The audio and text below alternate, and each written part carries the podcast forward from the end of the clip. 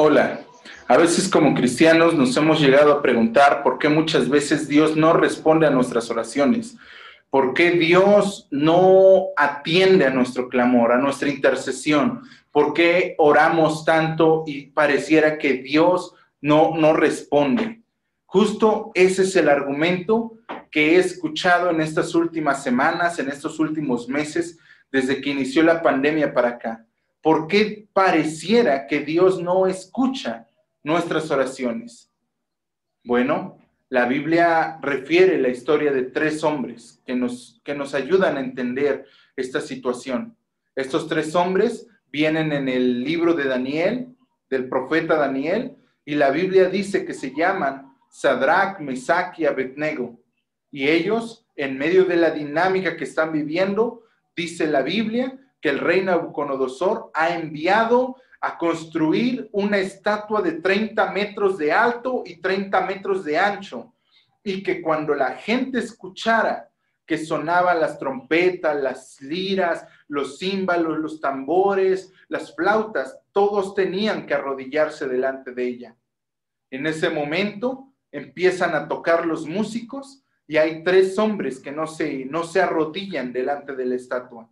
Estos tres son Sadrach, Mesach y Abednego. Y cuando el rey los llama y les dice, ¿por qué es que ustedes no se arrodillan delante de la estatua? Estos tres personajes le dicen unánimemente, de forma unánime, los tres exclaman, nosotros sabemos que Dios tiene el poder de librarnos del horno de fuego del cual tú has prometido que quien no se arrodille delante de tu estatua se ha echado en él. Pero aún si no lo hiciera, nosotros seguiríamos confiando en Dios. Esto nos da una enseñanza tremenda al respecto. No es el por qué Dios no contesta, sino el, aún sabiendo que Dios no te va a responder, ¿seguirías orando? Aún sabiendo que Dios no te va a sanar, ¿seguirías manteniéndote fiel en la iglesia? Aún sabiendo que Dios no va a atender a tu oración, ¿seguirías confiando plenamente en Él? ¿O dudarías y dirías como muchos han dicho?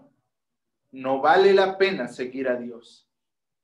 Yo te reto en este día a que tú pongas sobre la mesa tus certezas y convicciones a que tú establezcas los límites de tu fe y digas, mi fe en Dios no va a tener límites.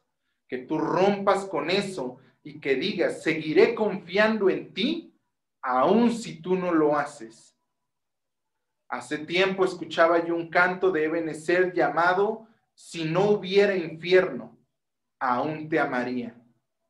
Yo te pregunto a ti, si no hubiese infierno, aún así seguirías amando a Dios como, como dices amarlo? Aún si no hubiese infierno, ¿seguirías confiando en Él? ¿Seguirías el camino de la salvación? ¿O dirías, no vale la pena?